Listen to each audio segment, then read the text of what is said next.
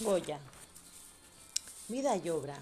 Francisco de Goya y Lucientes nace en 1746 y muere en 1828.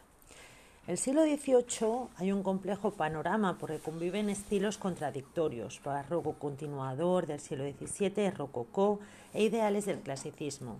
La dinastía borbónica desea recrear un ambiente versallesco. Vienen artistas franceses. Esposas María Luisa de Savoy y Isabel de Farnesio impulsan ya el arte italiano, sin embargo. Felipe V reforma el Palacio el Real Sitio del Buen Retiro, el Palacio de la Granja y tras el incendio de 1734 el Palacio Nuevo de Madrid. También reformarán Juez, el Pardo, Orillos del, del Manzanares. Eh, pintores italianos para decorar en barroco tardía o rococó estos palacios. Para retratos llevó a pintores franceses como Jovans o Van Loo. Felipe VI, eh, hay un corto reinado, eh, seducción en el rococó del veneciano Giacomo Amignoli que decoró el Buen Retiro y el Palacio Real. Y Carlos III, en 1759 hasta el 89, destacó a Mengs con, con esa rigidez clasicista que tiene y el veneciano Tiepolo, que recreó el Palacio Real al estilo rococó. Mengs encarna la nueva corriente de devoción de los antiguos, del clasicismo formal y extraordinario rigor por el dibujo. Influye en la Academia de San Fernando, era un excelente retratista. En la segunda mitad del siglo XVIII, el arte canalizado por la Academia de Bellas Artes controla la formación de los artistas y defiende el estilo. La ilustración triunfa consolidando el interés por la naturaleza, el hombre, la razón. Vuelven sus ojos a este estilo, a Roma, y a racionalismo, clasicismo en el arte, normativa clásica, admiración por lo antiguo. Eh, hay un incipiente romanticismo. Este es el entorno de Goya, artistas españolas que trabajan con extranjeros. Le influyó Tiepolo y pasó de rococó al casi romanticismo. No le interesó lo clásico para nada, pese a que Mengs y la academia lo estaban influyendo en todos los artistas. Porque aunque participó en neoclasicismo, supera estas pautas para lograr eh, un estilo personal de indudable calidad. La formación y afianzamiento nace en Fuente de Todos, en Zaragoza, como dije en 1746, y es el aprendiz de Juan Luján, desde donde practica la pintura tardo-barroca. Recurre a la Academia San Fernando sin ser admitido. Debió permanecer, se cree, con Valleo hasta su viaje a Roma. Valleu era un excelente fresquista. Hizo los frescos de la bóveda del Pilar. En Roma concursa en la Academia de Parma con Aníbal pasando los Alpes. Hoy está este cuadro en la Fundación Selgas Pito de, de Cudillero. ¿eh? Y regresa a Zaragoza decorando la Basílica del Pilar adquiere una pincelada rápida en grandes masas abocetadas que posteriormente dará lugar a toques dinámicos y decisivos. En el monasterio de la Cartuja, cerca de Zaragoza, decora el aula Dei. Se casa con la hermana de Valleu y se instalan en Madrid a trabajar ayudando a Valleu en la fábrica de tapices de Santa Bárbara. Realiza cartones, óleo sobre tela de escenas costumbristas como son el cacharrero, el quitasol, las cuatro estaciones, la gallina ciega, la boda. Pero su enfermedad en 1777 la aparta de los cartones y por indicación de Mengs estudia Velázquez, que le influenciará en una mayor complejidad compositiva y riqueza cromática, así como la captación de recursos atmosféricos, que provocó la protesta lógicamente a los tejedores al ver una demasiada degradación de los colores. En 1780 cierra la fábrica por falta de presupuesto. Sin trabajo, es nombrado académico de San Fernando, que algo le da prestigio, y tiene clientes que le encargan obras.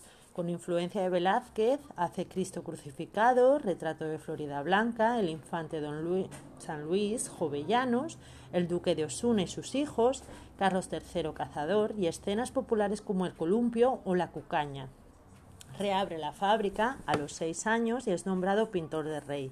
Es una etapa feliz. En Valencia pintó dos cuadros para la catedral sobre la, vida de San Francisco de Borja, donde aparece lo fantástico e inframundo en monstruos imaginarios que amenazan al santo moribundo. Nombrado pintor de cámara, pero en el 92 se queda sordo. Eh, hay una segunda etapa aquí, que es la crisis personal y el cambio estilístico.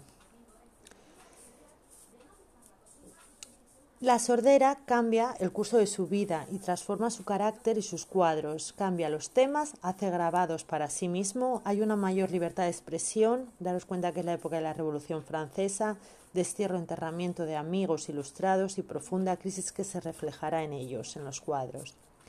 Retrato de Melchor de Jovellano sentados, la duquesa de Alba con traje blanco, la duquesa de Alba con traje negro, la condesa de Chichón, la familia de Carlos IV en 1800. Sobre un fondo penden dos enormes lienzos, se sitúan los personajes caracterizados magistralmente.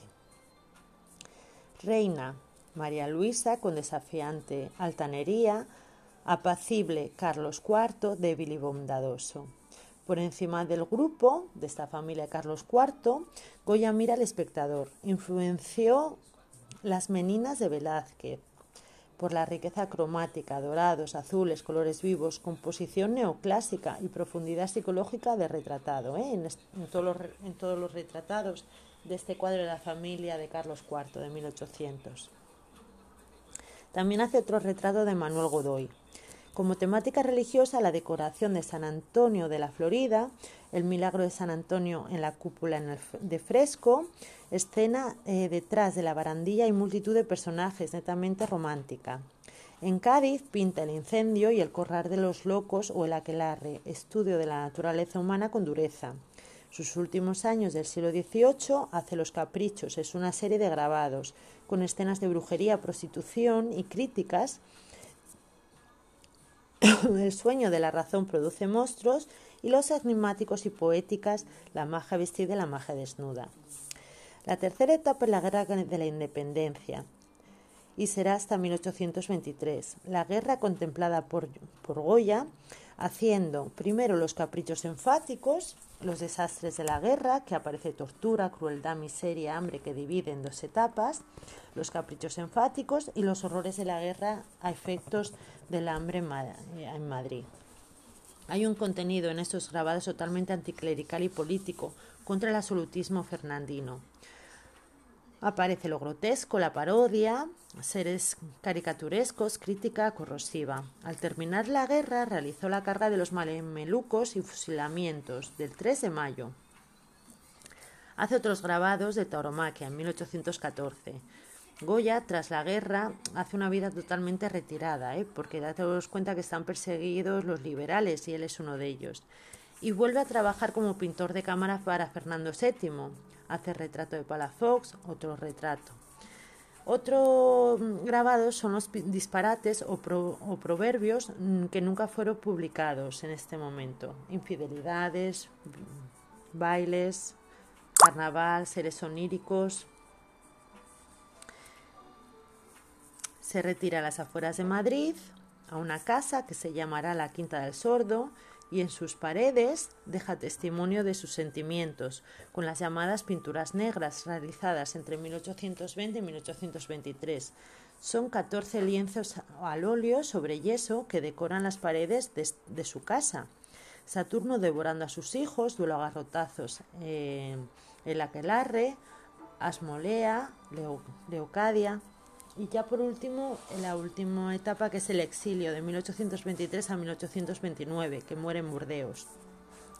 Realiza litografías sobre la tauromaquia como toro en Burdeos. Dos cuadros importantes en este momento, La lechera de Burdeos, considerada obra que anuncia el impresionismo, y el retrato de Juan Bautista de Mújica, portentosa capacidad para plasmar la materialidad de las cosas. La valoración en general de su vida y obra es que protesta contra el academicismo. En su juventud parte del barroco tradicional y del rococó sensual y optimista, y la Revolución Francesa y su enfermedad le lleva realismo a la pasión y a la violencia. Influenciará a los románticos de la primera mitad del siglo XIX como de la Croix y su realismo lo acerca a Courbet. Monet, impresionista, lo considera su precursor por el deseo de captar el aspecto fugaz de una visión instantánea en el interior de su mundo y las aberraciones de la imaginación plasmándola en las pinturas negras o en los disparates, precediendo al surrealismo. No tuvo simpatía por temática alegórica o mitológica. Consideró a Rembrandt y a Velázquez sus maestros. Su pintura va desde la lisura de la superficie a la rugosidad de sus, de sus empastes.